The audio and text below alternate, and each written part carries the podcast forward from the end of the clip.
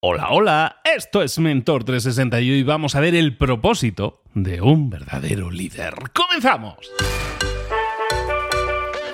Muy buenas a todos, soy Luis Ramos, esto es Mentor 360. Te acompañamos de lunes a viernes. Este es, el, este es el acuerdo que tenemos. De lunes a viernes tratamos un tema, nos enfocamos en un tema, en un área de conocimiento y, y al agruparlo en una semana lo que recibes es un impacto mucho mayor de información, de conocimiento que puedes poner en práctica, que puedes pasar a la acción sobre él. Esta semana estamos hablando de liderazgo. En el episodio de ayer ya trajimos a un mentor, hoy un nuevo mentor para hablarte de liderazgo y esta vez incluso para irnos a la base, para saber cuál es el verdadero propósito de un líder. Mañana un nuevo mentor y así toda la semana cinco mentores expertos internacionales en temas de liderazgo para tu bienestar, para tu crecimiento, para tu mejora profesional y también personal. Vámonos con nuestro mentor.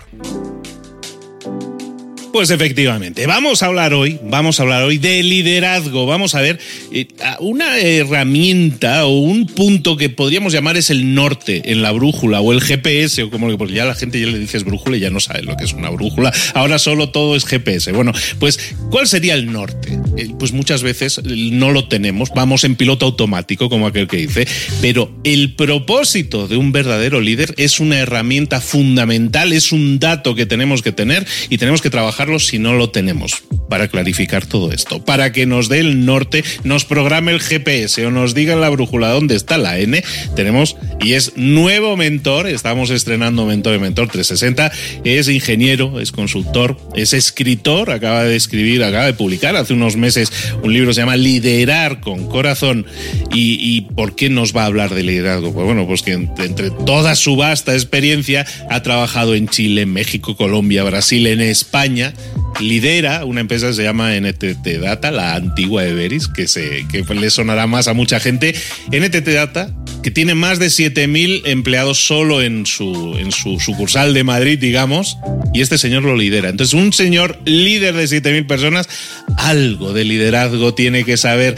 Hoy vamos a hablar de liderazgo de propósito en el liderazgo con Javier Rodríguez Moloni. Javier, ¿cómo estás, querido?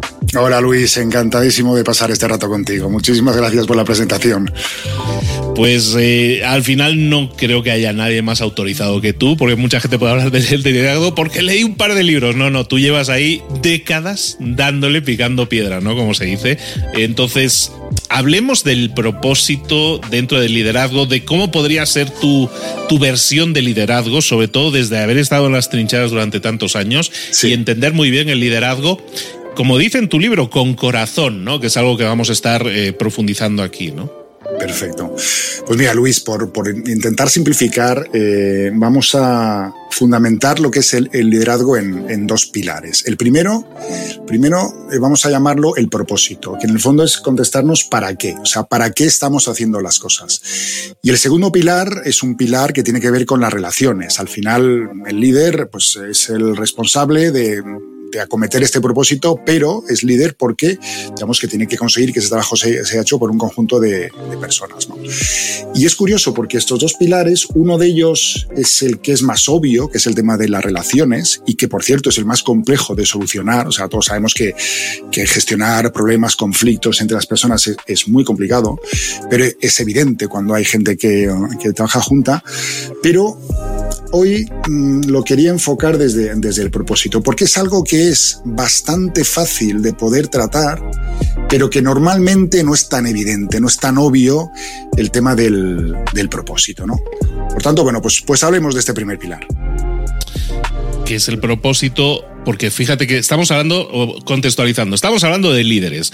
Eh, un líder puede ser una persona que ha sido fichada, digamos, puede ser una, una, persona que fichas en una empresa como líder, entra ese puesto, o una persona que ha ido escalando puestos dentro de una estructura y llega a ser líder. Líder va a ser, como bien decías, pues hay un equipo de gente a la que tienes que liderar para que generen resultados.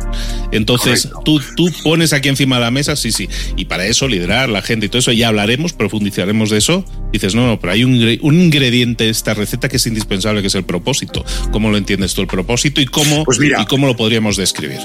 Sí, Luis, a ver, creo, creo que, lo primero para, entenderlo es mm, separar mm, lo que es un líder de lo que es un jefe.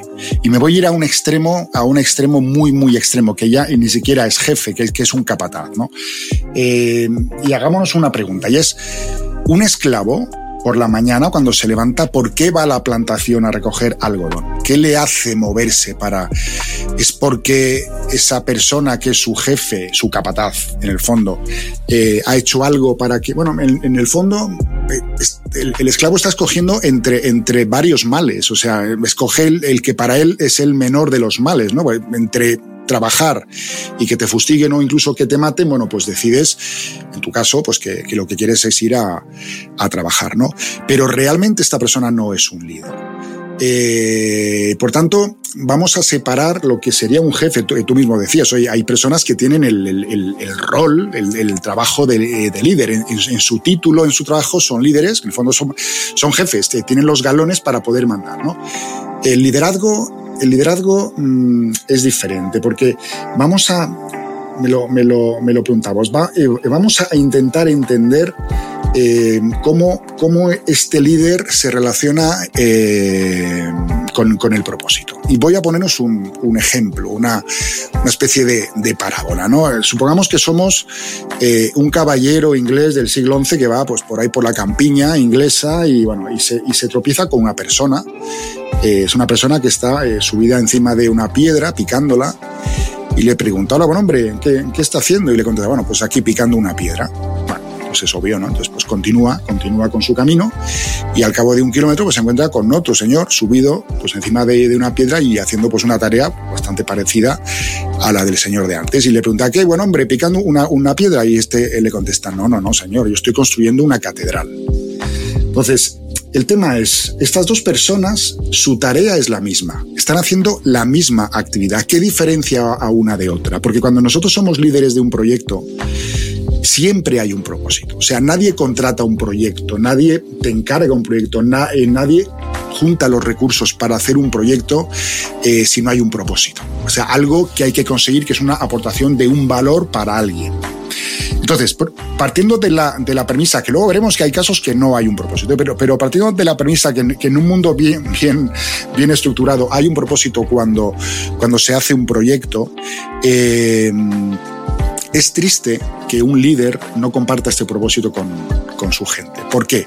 Porque vamos a pensar estas dos personas. La primera, cuando llega por las noches a su casa, ¿de qué puede hablar? Cuando está picando piedra. Pues puede hablar de, oye, pues, pues hoy he tenido una reunión con mi, con mi jefe, me ha explicado cómo se pica una piedra, me, me ha dado las herramientas, me lo ha contado, me, me, lo ha enseñado, bueno, me ha dicho que a fin de mes van a pagarme. ¿Y qué tal tu trabajo? Bueno, pues, pues he avanzado hoy un poquito con la piedra, pero eh, todo va a girar en, en, torno a su piedra. Y, o sea, esa, esa motivación, bueno, pues, pues, pues será X. ¿Qué pasa con el otro? ¿Qué, qué ha pasado? Con, con el otro pasa que es alguien que está construyendo una pieza que es fundamental para algo que, tiene un propósito, que es trascendente, que es construir una catedral. Esa persona sabe que él no está haciendo, él solito no hace la, catedral, pero es parte de un equipo y de hecho pues conocerá porque su líder, y ahí sí digo líder, ha juntado al equipo entero y habrá pues 10 personas que están picando piedra, pues habrá otras 10 personas que están eh, talando árboles y preparando las maderas para construir las vigas, para construir las puertas, habrá otras 10 personas que estarán pues trabajando los metales para las campanas, para las bisagras eh, y el líder les habrá mostrado el mapa de la catedral, los plazos en que tenemos que tener esta catedral eh, construida. Esta persona cuando llegue por las noches hasta su casa y le pregunten, va a hablar de la catedral y aparte le van a brillar los ojos porque su piedra es absolutamente necesaria para construir esa cosa que tiene un propósito, que es trascendente, así como las piedras y, las vigas y, las bisagras de todos aquellos que forman parte de un equipo. Y entre ellos, aparte, se van a generar dinámicas en las cuales van a poder coordinarse, van a poder, oye, pues si yo sé que tengo que colgar en mi piedra y por encima va una viga, pues puedo hablar con la persona que está haciendo esta viga y por tanto va a fluir una comunicación entre las personas que, conforman el, equipo. Y por tanto, digamos que la, esa visión va a ser tan distinta que, incluso voy a, eh, continuando con la metáfora. Eh, supongamos que un día el capataz le viene a ver, el capataz barra líder, le viene a ver el, el obispo que ha encargado esta obra. Dice, oye, en dos semanas llega el Papa a inaugurar la catedral. Bueno, pues el capataz, ¿qué hará? Pues coge esta noticia y se irá a ver al tipo que considera que está picando una piedra y le va a decir, oye, trabaja más rápido. Necesito que, que, la, que la piedra esté lista dos semanas antes. Y el que está picando en la piedra dirá, pero ¿de qué me habla este hombre? ¿Para qué? O sea, que, ¿por qué la tengo que, ir más rápido? El primer día me dijo que tenía tanto tiempo, que se pica así, que tal igual. Es, está ciego, no es para nada consciente de qué está pasando. Vamos a, a irnos al líder que reúne al equipo y les dice, chicos, chicas, en dos semanas llega el Papa a inaugurar la catedral y evidentemente el obispo quiere que estén las campanas sonando. ¿Qué hacemos? ¿Cómo nos organizamos? Porque falta un montón para levantar el campanario. ¿Qué hacemos para conseguir cuando llegue su santidad las campanas suenen? Y te aseguro que se van a poner todos como una moto. O sea, van a decir, ostras, pues vamos a decir, pues mira, pues, ostras, pues mira, pues mira, si yo coloco esta piedra, tal, pues te echo una mano con tal cosa para que la viga esté colocada, para que el dintel del altar, para colocar la campana. O sea, va a tener una motivación bestial porque cuando eres parte de algo que tiene un propósito, al final te comprometes. Te comprometes con una ilusión, te comprometes con una motivación, que es esta fuerza interior que te hace querer hacerlo. Porque yo creo, Luis, que conseguir que alguien haga algo es muy fácil. Un capataz consigue que el esclavo trabaje, es, muy fácil.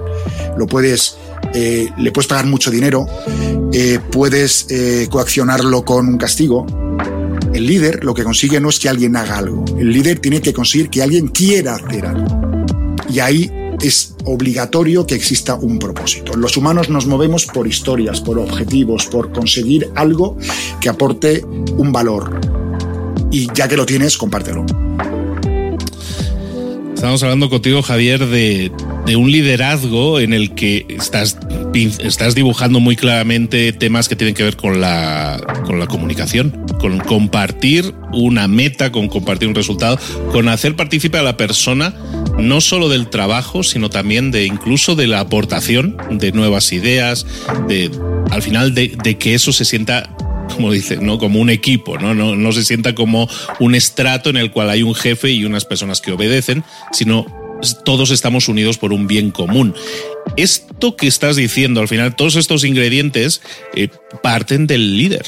Es el líder el que siembra esta confianza, esta comunicación, esta forma de tratar a las personas, para que también sientan la confianza de comunicar hacia arriba, hacia esta persona, ideas y aportaciones. Totalmente. O sea, cuando, el líder crea un entorno de seguridad, o sea, un entorno en el que la, gente se siente valorada, la gente cuando propone cosas se siente escuchada, el líder, digamos que no se siente más que nadie, sino que al contrario, que, lo que hace es ser consciente de que en el equipo tiene personas muy buenas, mejores que él en muchas cosas, y sacar, digamos, lo mejor de cada uno, eso genera un entorno donde la gente sintiéndose libre, apagando sus miedos, pues es capaz de aportar eh, muchísimo más. Y bueno, y ese entorno de comunicación, bueno, pues una parte de lo que el líder digamos, está obligado a, comunicar si quiere sacar el mayor valor, es este propósito. Y, una segunda cosa, y es, ver, un proyecto es, una cosa que empieza, que termina, que dura pues un tiempo, pues unos meses, pues, pues unos años, en el caso de las catedrales, décadas o siglos. Eh, ir contando al equipo cómo van las cosas, por ejemplo, cuando llega el obispo y te dice que llega el papa y no van a estar, ir contándoles cómo van las cosas les hace más partícipes. No solamente es el propósito, es cómo están las cosas. ¿no? Yo aquí, a ver, por, por, por intentar poner un ejemplo más que tiene que ver con, con este tema tan, tan fascinante del, del propósito. ¿no? Quiero, quiero contarte, Luis, una cosa que me sucedió eh, cuando yo vivía en Colombia. En Colombia viví entre los años 2000, principios del 2011 y finales del 2014. Y yo soy un apasionado de, de Darwin, de las teorías de Darwin. Estando en Colombia, pues Ecuador, que está súper cerquita, bueno, pues unas vacaciones, pues nos fuimos a las Galápagos. Yo quería pues, conocer las, las, las Galápagos y, y, nos fuimos a A ver, lo, lo, que te quiero contar no tiene que ver con Darwin, porque fue algo que, que me encontré en, en, las islas que me hizo pensar mucho acerca del, del propósito. Eh, de hecho, podéis buscar en Google eh, una cosa que se llama el Muro de las Lágrimas. El Muro de las Lágrimas está en la isla Isabela, que es una de las Galápagos. Son islas que son muy salvajes, vamos, las recomiendo, el visitarlas es una maravilla. Eh, y normalmente para, para, visitarlas no tiene una infraestructura vial, o sea, no hay carreteras, hay, muy, muy, poquitas y, lo que hace es coger un barquito que te lleva por la costa. Es, es, muy bonito. Y te metes luego pues, en un bosque selva, pues, pues para ver cosas. Bueno, Muro de, de las Lágrimas. eh, en Google Maps. Llegas a un lugar donde te encuentras un muro enorme, enorme, y cuando lo ves desde Google Maps, como lo ves con, la, con la perspectiva cenital, ves lo que es. Es una raya, una raya en medio de un bosque verde, de una selva verde, y cerca no hay, no hay rocas, no hay piedras. Entonces, claro, cuando vas con el guía dices, lo primero que se nos ocurre a, los humanos, ves eso, te pones a rodearlo y dirás, bueno, pues, pues, pues era una fortaleza, pero no es una fortaleza porque hay solo un muro. Entonces, te revienta la cabeza pensar, no soy capaz de entender para qué se ha construido esto. Claro, pues como hay un guía, pues, pues, pues se lo preguntas. Pues, oye, ¿esto para qué es? Entonces, cuando te dan la respuesta, te dice, mira, durante el siglo XX, esta isla era un lugar donde desde el continente mandaban a los presos traían presos y a los presos se les hacía una tortura. La tortura era, se tenían que ir hacia una cantera que está bastante lejos de este lugar, eh, tenían que picar piedra, que transportar las piedras hasta aquí y que construir este muro, que fíjate el tamaño que tiene, un muro que tendría como 100 metros de largo, 10 metros de alto, 3, 4 metros de ancho, o sea, era una mole espectacular.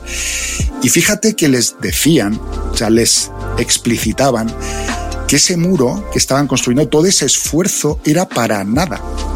O sea, no había propósito. Y eso era considerado una tortura, porque, joder, yo pienso, si yo fuera un preso, estoy en una cárcel, trabajo esforzado, bueno, ya me parece mal, ¿no? Pero mira, si estoy construyendo un hospital para niños enfermos, sin recursos, tal, dice, a ver, hay un propósito, me están forzando, pero hay un propósito, pero para ellos era una tortura. Ahí murió muchísima gente. Fue, bueno, es, histórico el lugar, eh, histórica la, la, historia, y de hecho lo han dejado ahí para que la gente pueda visitarlo, para recordar esta, esta historia de, de antipropósito, ¿no? Entonces, Dios mío, si, si cuando no hay un propósito es, es una tortura, cuando lo hay, por favor, vamos a compartirlo, porque es muy bonito trabajar para algo eh, que tiene un propósito estamos hablando del propósito dentro de una organización, dentro de un proyecto. Tenemos un proyecto que tiene un objetivo y ese objetivo, pues si tienes, un propósito compartido entre todos los miembros del equipo, evidentemente estamos diciendo que la ya si lo vemos de forma de medir, la productividad va a ser mayor, los resultados van a ser mejores, la implicación va a ser mejor, hasta el humor va a ser mejor, ¿no? Va a, va a haber mejor humor. Pero hay muchas personas que a lo mejor dicen, sí, sí, pero eso a lo mejor le funcionó a él, de una empresa muy grande, pero es que a lo mejor a mí no me funciona. Yo no consigo de ninguna forma eh, motivar a la gente. O sea, yo les puedo explicar, les puedo decir cómo alguien que escuche esto y diga, a mí me gustaría que mi equipo fuera más así, pero aquí como que cada uno va por su lado, cada uno piensa en sí mismo y es más egoísta, y aquí esta mente colmena un poco que estás diciendo no, no es tan fácil de aplicar. ¿Cómo, ¿Cómo, iniciar eso? Mira, eh, Luis, realmente eh, el ser una empresa grande o pequeña yo creo que no es, no es, tan, no es tan importante. ¿Por qué? Porque una empresa grande no es un equipo de, pues, en mi caso, en la oficina de, de Madrid, en, en NTTATA, no hay 7.000 personas haciendo un único proyecto. No es un equipo de 7.000 personas que trabajan juntas. en, mi carrera pues he tenido proyectos de dos personas, de 5, de 7, de 50, de 100, de 500 proyectos. Eh, y en todos los casos, tú al final lo que tienes es que conseguir tú enterarte, tú entender tú como líder. O sea, si tú eres un líder y tú no eres consciente de, que lo que estás haciendo tiene un propósito, el primero que tiene que preguntarlo eres tú. O sea, no puedes contagiar nada que tú mismo no sepas, que tú mismo no sientas. Eh, un líder que no tiene un propósito es como pues, una persona que coge el timón de, un barco y se pone a, navegar, como, tú decías antes, sin brújula. Es, absurdo. dices, oye, coge este barco y tira, ¿no? Leches. Colón cuando salió tenía un propósito muy claro. Los marineros que, se sumaron con él a, ese propósito en las tres naves, pues, pues, que, pues que, podrían ser decenas de, de, personas, compartían este propósito. Estoy convencido de que todo lo que sucedió durante ese viaje, que seguro que pasaron por por desesperaciones muy grandes. Si no hubiera sido porque un proyecto, a ver, muy ambicioso, pero tampoco era tanta gente, ¿eh? Eh, si no hubiera sido porque tenían ese propósito, o sea, porque compartían, porque Colón había compartido este propósito, porque los otros habían comprado este propósito.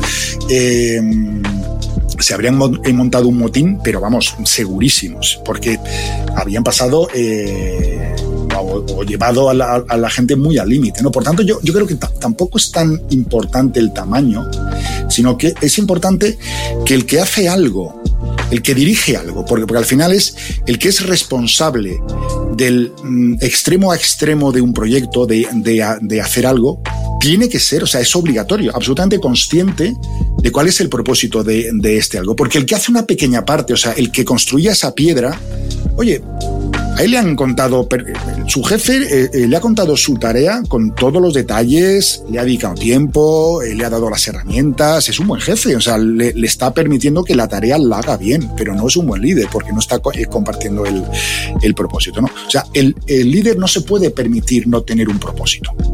Si no lo conoce, lo tiene que preguntar.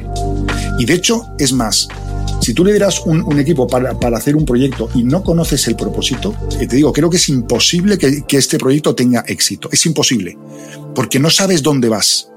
Por tanto, mm, no, no tienes norte. Pues vas a ir a algún sitio donde cuando llegues, pues te dirán, oye, que, que no era esto. ¿Y cómo vas a conseguir hacer que un equipo de personas eh, consigan un resultado trabajando en conjunto si no sabes exactamente qué quieres eh, conseguir? No puede ser. Es imposible. ¿Y cómo alineamos entonces ese propósito individual que una persona pueda tener? Porque una, una persona puede decir, no, sí, yo tengo mi propósito, pero no tiene que ver tanto con la empresa. Yo vengo aquí, cumplo, aporto una serie de horas y todo eso, pero mm, mi implicación termina donde, donde hayamos acordado. Muchas veces, y, fíjate que me venía a la mente, lo hablaba también con, con Rubén Duque, un amigo mío, también mentor, que que hablábamos de, los millennials, ¿no? Hay ahora como una tradición de decir los millennials no se implican tanto como antes. La gente, los de antes sí se implicaban, los millennials no se implican. Antes estabas, estabas conmigo 40 años y ahora estás cuatro meses. Esas cosas están encima de la mesa. Están, están. De hecho, yo, yo creo eh, que no es que no se impliquen, o sea, yo creo y trato con, con muchísima gente joven, ¿eh? con millennials, con zetas. Bueno, de, de, hecho ya he descubierto cómo se llama la generación nueva, son los alfas. O sea, yo creo que, que mis nietos eran betas. Eh, o sea, ya digamos que, de hecho, los millennials son los, los padres de los alfas. ¿eh? O sea, que los millennials ya están empezando a tener hijos y ya, y ya tienen hijos. A ver, ¿Qué pasa con, con, la gente joven? Yo lo que veo yo, te trabajo con, con, mucha gente joven, es justamente que la gente joven para implicarse necesita el propósito.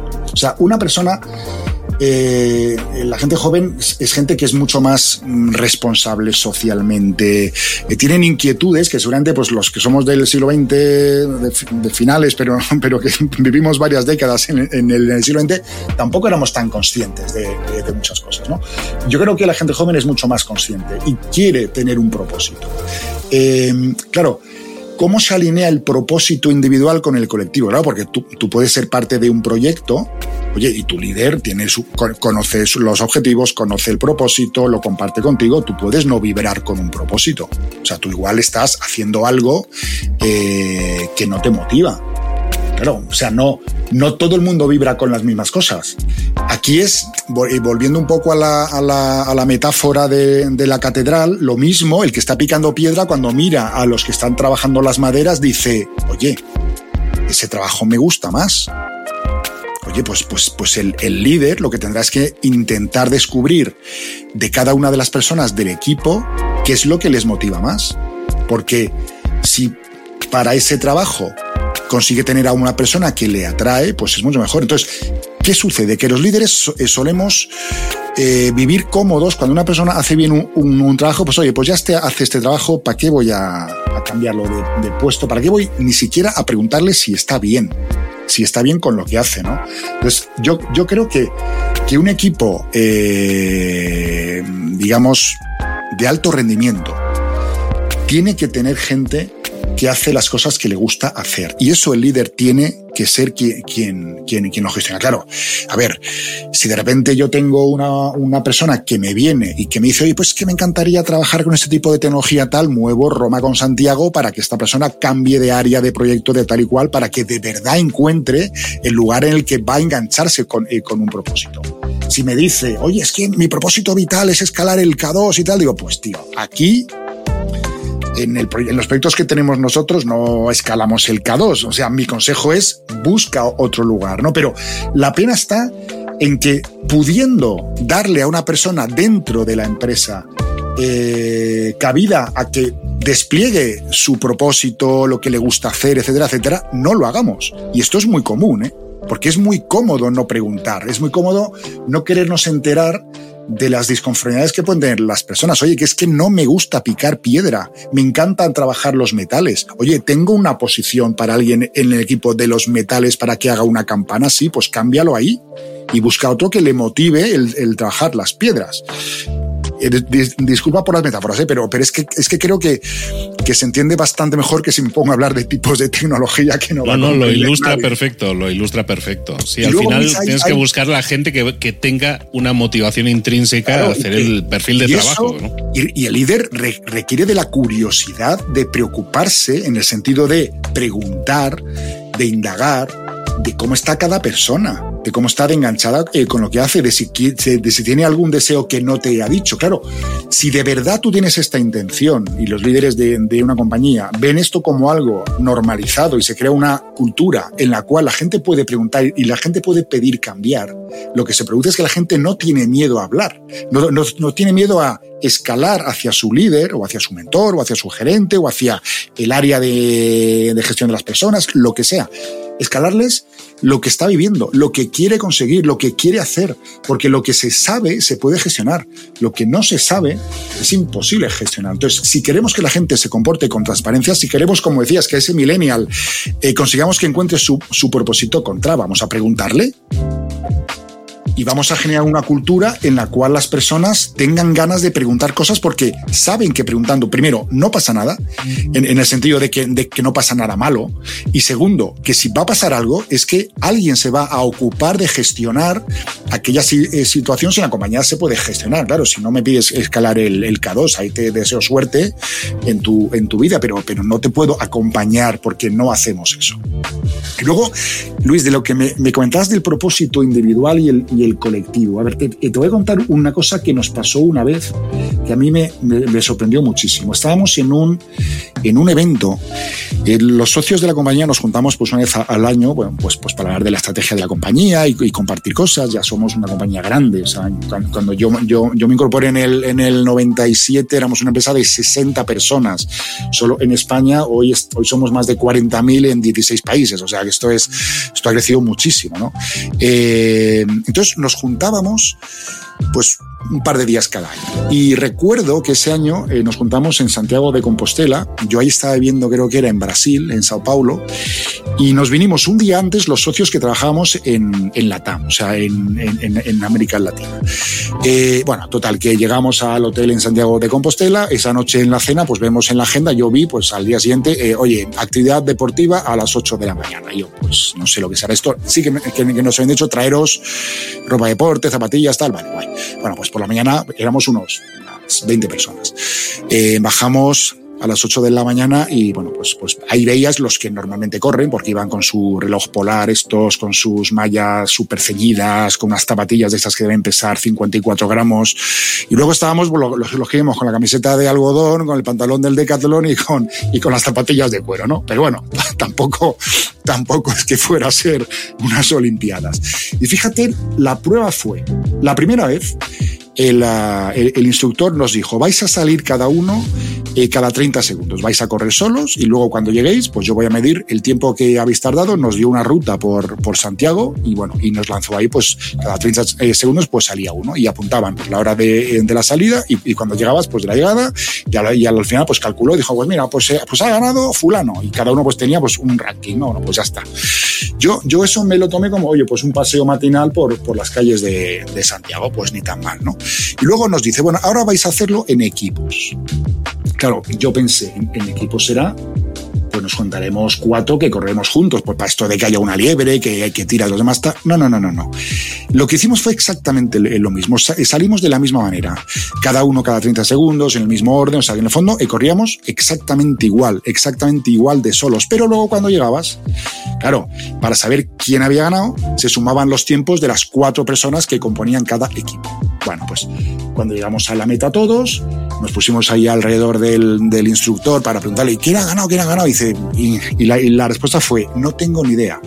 No estaba calculando eso. Estoy mirando que absolutamente todos habéis hecho un mejor tiempo en esta segunda vuelta que en la primera. ¿Por qué? Claro, ¿y por qué ahí dices, ostras? Pues qué curioso, ¿no? En el fondo, eh, claro, cuando yo, yo mismo, o sea, yo, yo, yo puedo decirte lo que yo sentía cuando corría en la segunda vez y me sentía parte de un equipo. Digo, el propósito no es, o sea, no me puedo permitir un propósito que sea dar un paseíto por Santiago de Compostela por la mañana. Era, ostras, que de mí dependen otros que tengo, o sea, que, que, que, que, tengo que aportar lo mejor de mí mismo al equipo. Y por tanto, todo el mundo sintió eso porque todo el mundo mejoró su tiempo. Esto es, una cosa que yo no, no, no le encontraba una explicación. Claro, nos lo hicieron a propósito para, para que nos diéramos cuenta que las personas rendimos mucho más y nos comprometemos mucho más cuando hay un propósito colectivo con el que vibramos, claro, que cuando es un propósito que solamente es, es personal, ¿no? Hay un montón de, cosas que me llevo, pero sobre todo a nivel persona que quiera eh, ser más efectivo en su liderazgo. No se trata de ser mejor capataz, se trata de entender mejor las necesidades de su personal, de la gente con la que está trabajando, hablar, comunicar, preguntar. También todo eso es importante. La curiosidad que fíjate, yo también vengo del otro siglo, eh, es, algo, es algo en lo que en lo que fallaba, ¿no? El mucho liderazgo, porque se daba por supuesto, ¿no? Como el valor en la mili, ¿no? Se daba por supuesto que la gente estaba motivada para venir a trabajar y dar su mejor versión. ¿Por qué curiosidad? Bastante tengo yo como jefe de lío para tener que estar preguntando a la gente, ¿no? Hoy yo creo que básicamente lo que tenemos que entender es que ser un buen líder es hacerte huequitos en la, en la agenda, no solo para darle seguimiento al proyecto, sino para darle seguimiento a las personas. ¿Estás bien? ¿Estás a gusto? Este, ¿Te sientes implicado? ¿No? ¿Es esto lo que quieres o no? Y buscar el mejor acomodo para ellos es parte del proceso de un buen líder, ¿no? Que entonces ya es que muchas veces confundimos, como bien decías, la palabra del jefe líder, ¿no? Y, lo del capataz y no serlo, ¿no? Mucho, mucho que pensar aquí. Y yo creo que esto para muchas personas también tiene que llevarles a pensar que a lo mejor dices, bueno, pero esto es para los jefes nada más, ¿no? Esto es para todos. esto es para, todos. para los miembros del equipo, para que entiendan también que también tienen que buscar crecer y ser su mejor versión. Como tú decías ahora en este ejemplo, ¿no? De, de sentirte parte de un equipo te va a hacer mejor te va a hacer crecer y dar mejor, mejor resultado de ti. Y eso también a una persona le tiene que motivar a nivel personal, ¿no? Oye, eh, Javier, ¿dónde te podemos localizar, saber más de ti, seguir leyendo, seguir instruyéndonos sobre temas de liderazgo desde tu experiencia? Bueno, pues, eh, pues ahí, Luis, a ver, tengo, tengo en, LinkedIn Javier Rodríguez Molowny. Eh, voy, a deletrearlo porque es un poquito complicado. Es M-O-L-O-W-N-Y. Estoy en LinkedIn. De hecho, en LinkedIn, bueno, como tú decías, escribí, escribí un libro que publiqué en octubre del, del 22 que se llama El lidera con el corazón. Eso está en Amazon para Kindle o en librerías, por lo menos en España. En algún país en América Latina también está. Pero bueno, para Kindle en, en cualquier parte. Y ahora mismo estoy, eh, bueno, subiendo algunas píldoras también en LinkedIn eh, y estoy dejando los vídeos de las píldoras, son píldoras de, de, de 3, 4, 5, 6 minutos eh, desde hace como 2, 3 semanas y las estoy dejando en, en YouTube. Así bueno, pues también en, en, YouTube con mi mismo nombre, o sea, no, no, mi, canal por ahora es muy sencillito, yo solamente para poner un poquito de, de orden en los vídeos, eh, Javier Rodríguez Moloni también en YouTube y, y ahí estoy. Os dejamos, a los que estáis escuchándolo vía podcast, ahí os dejamos los enlaces en la descripción del episodio. Javier, pues eh, muchísimas gracias. Un día, ¿sabes? Me venía un tema, te lo te a decir después, pero digo, te lo digo aquí y así ya queda grabado. El, se me ocurría que tú que has trabajado y has liderado equipos en N cantidad de países, sería súper interesante analizar eh, quiénes son mejores trabajadores, quiénes se implican más, quiénes son más fáciles de convencer, de comunicar a la hora de liderar. Eh, si tú que has estado en varios países, que si Chile, que si Colombia, México, España, no sé si te meto en un lío, pero a lo mejor hacemos una especie de episodio de El Mundial. De... No, de hecho, de, hecho, Luis, este tema es interesantísimo y de hecho yo, lo hice consciente porque al final no es tan sencillo, porque el líder inmerso en culturas distintas se ve de manera distinta. O sea, tú puedes ser un líder más o menos bueno en una cultura, y cuando digo cultura, que puede ser en una empresa, en una, en una ciudad, en un país, en, en, en una religión, en una época de la historia. O sea, las culturas son lo mismo tú eres eficaz y haces las cosas bien dentro de una cultura, pero cuando te mueven la cultura empiezas a no hacer las cosas bien. No es oportuno ciertos estilos de liderazgo. Vamos, esto es abrir un debate interesantísimo, Luis, eh, que, que podremos tener, porque es interesantísimo mezclar el liderazgo con la cultura. Te la dejo votando, Javier, te la dejo votando. Para otro, para otro, día, otro día me la chutas. Pues hemos estado hablando con Javier Rodríguez Moloni. Javier, muchas gracias. Te espero por aquí muy pronto. Muchísimas gracias, Luis, y a todo el mundo. Oye, que, que tengáis un feliz día y, y muchas gracias por, por escucharnos. Si una de las ideas que hemos comentado hoy resuena en ti, te llama a ponerla en práctica, entonces define el paso más pequeño posible, el gesto más mínimo y hazlo ahora mismo. En lo personal o en lo profesional, expandir tu red de contactos, mejorar tus relaciones con los demás, aprender alguna cosa nueva, poner en práctica una pequeña técnica que te ayude, que te sume, todo suma pero solo si lo pones en práctica, no si piensas en ponerlo en práctica. Tienes que ponerlo en práctica, pasar a la acción. Acuérdate de este ingrediente secreto también. El ingrediente secreto es la actitud, tu actitud.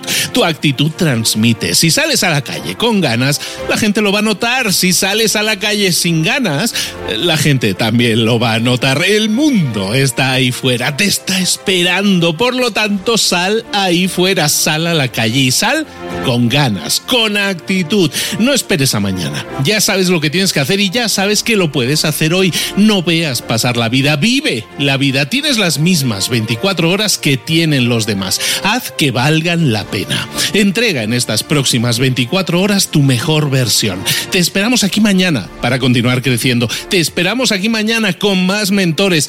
Pero el día de hoy está completito delante de ti. Así que ponte en pie, pisa fuerte, respira hondo, sal ahí fuera y conquista tu día.